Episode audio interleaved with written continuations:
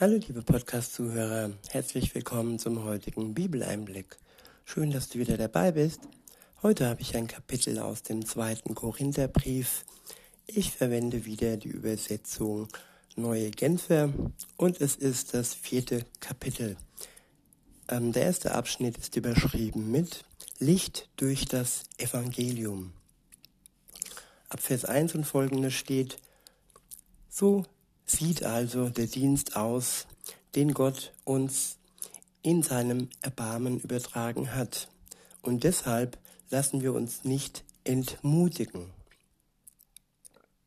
Wir haben uns bewusst entschieden, nicht mit unwürdigen Methoden zu arbeiten, bei denen wir das Licht des Tages scheuen müssten. Wir greifen nicht zu betrügerischen Mitteln und verfälschen Gottes Botschaft nicht. Ja, Gottes Botschaft nicht verfälschen. Das ist eine sehr wichtige Entscheidung, dass ich mir vom Geist Gottes die genaue Erklärung geben lasse, die Reinheit und Klarheit im Wort Gottes erkenne und mir von niemanden links und rechts Gottes Wort erklären lasse.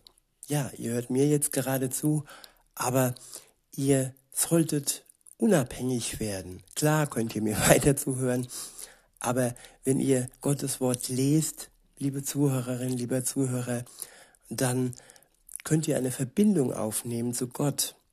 Ihr könnt wirklich ihm vertrauen, eine Beziehung zu ihm beginnen und dann durch den Heiligen Geist die Klarheit seines Wortes erkennen und immer wieder vergleichen. Ja, was sagt ihr denn da am Mikrofon? Ist das wirklich klar? Ist es so, wie es der Geist euch offenbart?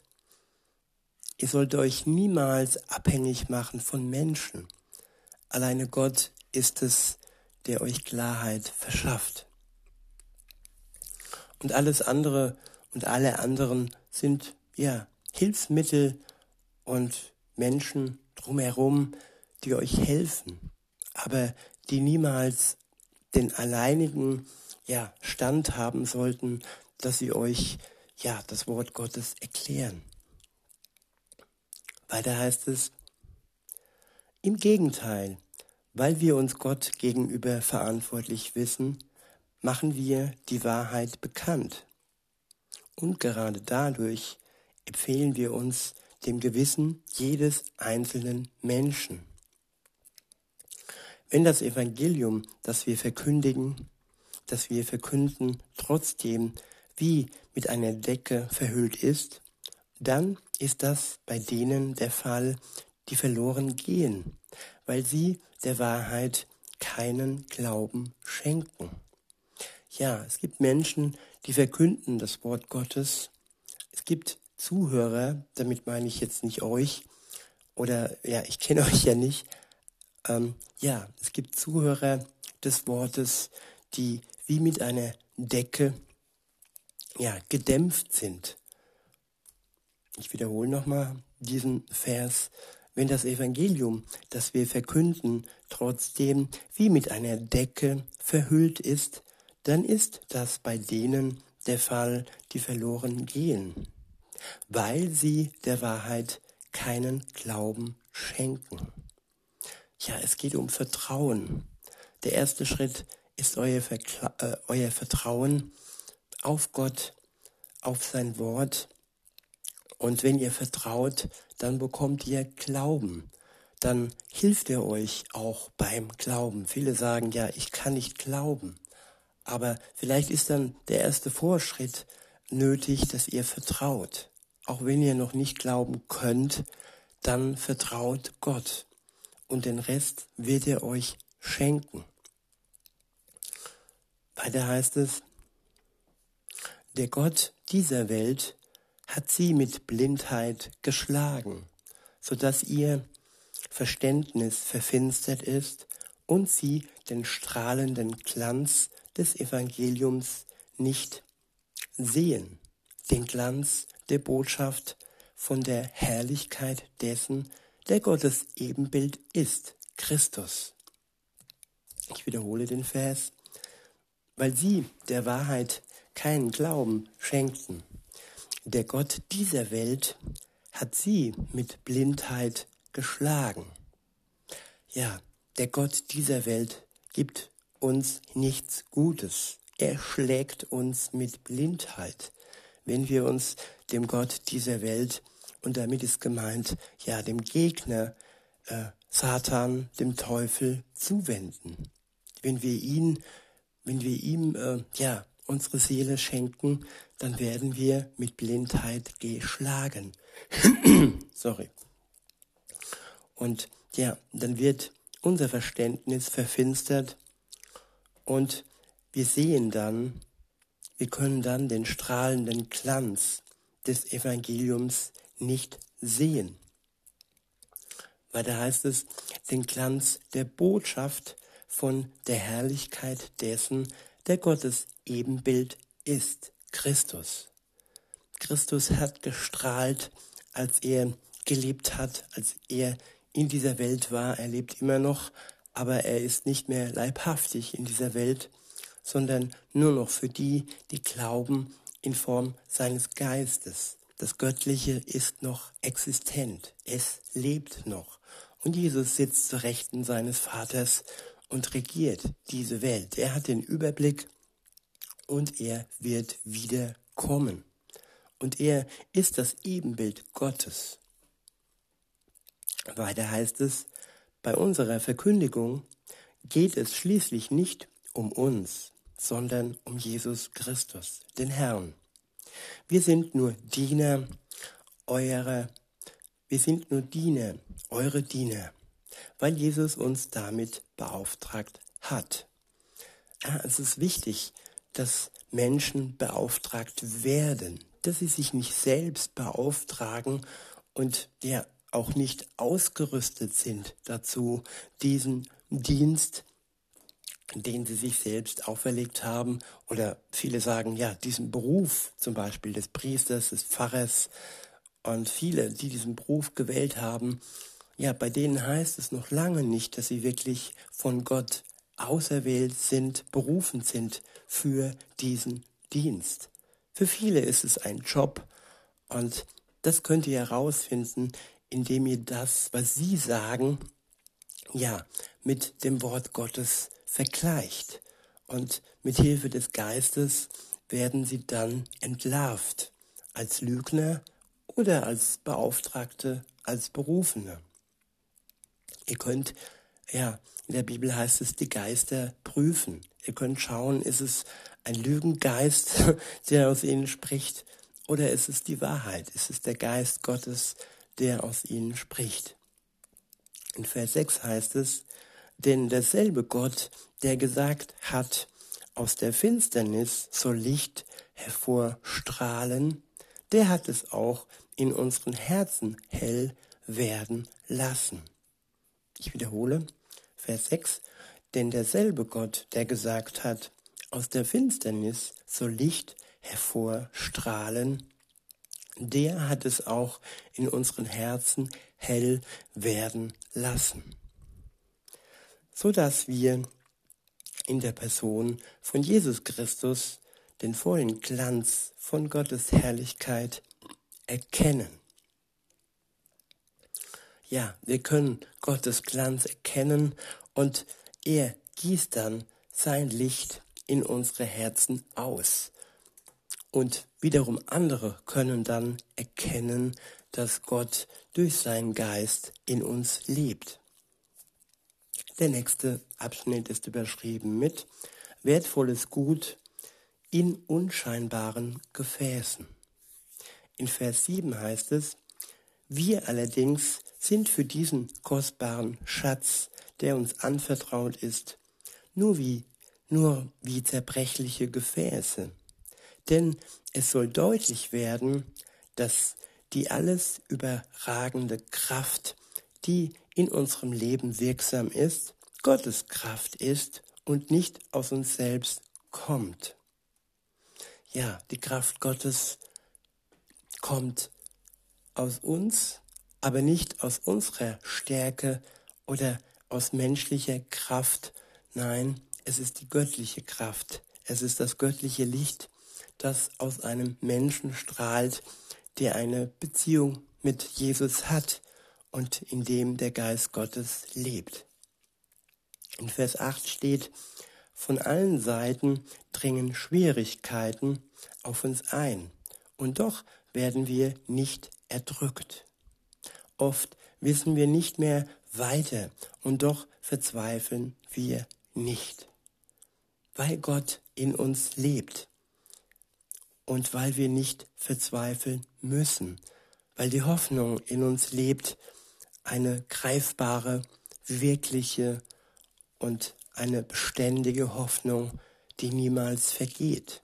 Genauso auch wie die Liebe, die in uns lebt und die niemals vergeht. Und zum Dritten genauso auch wie der Glaube, der in uns lebt und der nie vergeht. Diese drei ähm, Dinge, Tatsachen bleiben beständig bis in die Ewigkeit hinein. Weiter heißt es, wir werden verfolgt und sind doch nicht verlassen. Wir werden zu Boden geworfen und kommen doch nicht um. Auf Schritt und Tritt erfahren wir am eigenen Leib, was es heißt, am Sterben Jesu teil zu haben. Aber gerade auf diese Weise soll auch sichtbar werden, dass wir schon jetzt in unserem irdischen Dasein am Leben des auferstandenen Jesus teilhaben. Ist es nicht wunderbar, dass wir, sobald wir uns in eine Beziehung mit Jesus geben, sofort Anteil haben, ja, an dem auferstandenen Jesus, der auferstanden ist, und so werden auch wir auferstehen. Wir müssen nicht erst warten, bis wir diesen Anteil ja bekommen. Der erste Anteil ist der Geist Gottes, der uns geschenkt wird. Und den Rest, den bekommen wir, wenn Jesus wiederkommt und er uns mit in seine Herrlichkeit ins Paradies nimmt. In Vers 11 heißt es, ja mitten im Leben sind wir um Jesu willen ständig dem Tod ausgeliefert. Und eben dadurch soll sich in unserem sterblichen Dasein zeigen, dass wir auch am Leben von Jesus Anteil haben. Alles, an allem haben wir Anteil, am Leben und am Sterben Jesu. Er starb für uns und auch wir werden sterben wegen der Sünde. Aber die Sünde wurde durch ihn ja besiegt. Es ist nur noch eine symbolische Sache, dass wir sterben aufgrund der Sünde, die wir auf uns geladen haben. Aber da er uns erlöst, befreit von dieser Sünde, haben wir auch Anteil am ewigen Leben, an der Auferstehung und an allem, was nach diesem irdischen Dasein kommt, an allem Guten. Weiter heißt es, unser Dienst bringt es also mit sich, dass an uns der Tod zur Auswirkung kommt. Aber er führt auch dazu, dass an euch das Leben wirksam ist. In der Schrift heißt es, ich habe mein Vertrauen auf Gott gesetzt, darum habe ich geredet. Der Glaube, der aus diesen Worten spricht, erfüllt auch uns.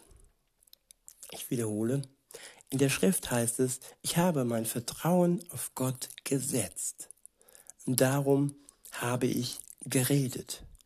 Am Anfang ist das Vertrauen. Dann kommt der Glaube und dadurch auch das Reden über Gott, über das Evangelium. Und das ist, das sind die Schritte, die folgen. Weiter heißt es, der Glaube, der aus diesen Worten spricht, erfüllt auch uns. Auch wir vertrauen auf Gott und deshalb lassen wir uns nicht davon abhalten zu reden und das Evangelium zu verkündigen. Denn wir wissen, der, der Jesus, den Herrn, von den Toten auferweckt hat, wird auch uns auferwecken. Wir sind ja mit Jesus verbunden und wird uns dann zusammen mit euch vor sich treten lassen. Ja, unser ganzer Dienst geschieht für euch, denn Gottes Gnade soll immer mehr Menschen erreichen, damit dann auch eine ständig wachsende Zahl Gott dankt und ihm die Ehre gibt. Der nächste Abschnitt ist überschrieben mit Glauben, nicht schauen. Ja, schauen, das heißt sich von außen etwas betrachten, mehr oder weniger ein Gaffer, der äh, beim Unfall nur zuschaut. Glauben ist aber etwas Tatkräftiges, etwas Aktives. Glauben lebt. Glauben ist lebendig. Schauen alleine ist noch lange nicht lebendig. In Vers 16 heißt es, das sind also die Gründe, weshalb wir uns nicht entmutigen lassen. Möge auch, mögen auch die Kräfte unseres äußeren Menschen aufgerieben werden, unser innerer Mensch wird Tag für Tag erneuert. Denn die Nöte, die wir jetzt durchmachen, sind nur eine kleine Last und gehen bald vorüber. Und sie bringen uns etwas, was von unvergleichlich viel größerem Gewicht ist. Eine unvorstellbar, eine unvorstellbare und alles überragende Herrlichkeit, die nie vergeht. Die Nöte, die wir jetzt erleiden, fallen nicht ins Gewicht. Sie sind im Vergleich zu dieser unvorstellbaren, ja, und alles überragenden Herrlichkeit, die nie vergeht, nur schwach. Und die Herrlichkeit, darauf können wir uns freuen. In Vers 18 und folgende heißt es, wir richten unseren Blick nämlich nicht auf das, was wir sehen, sondern auf das, was jetzt noch unsichtbar ist. Denn das Sichtbare ist vergänglich, aber das Unsichtbare ist ewig. In diesem Sinne, liebe Zuhörer, wünsche ich euch noch einen schönen Tag und sage bis denne.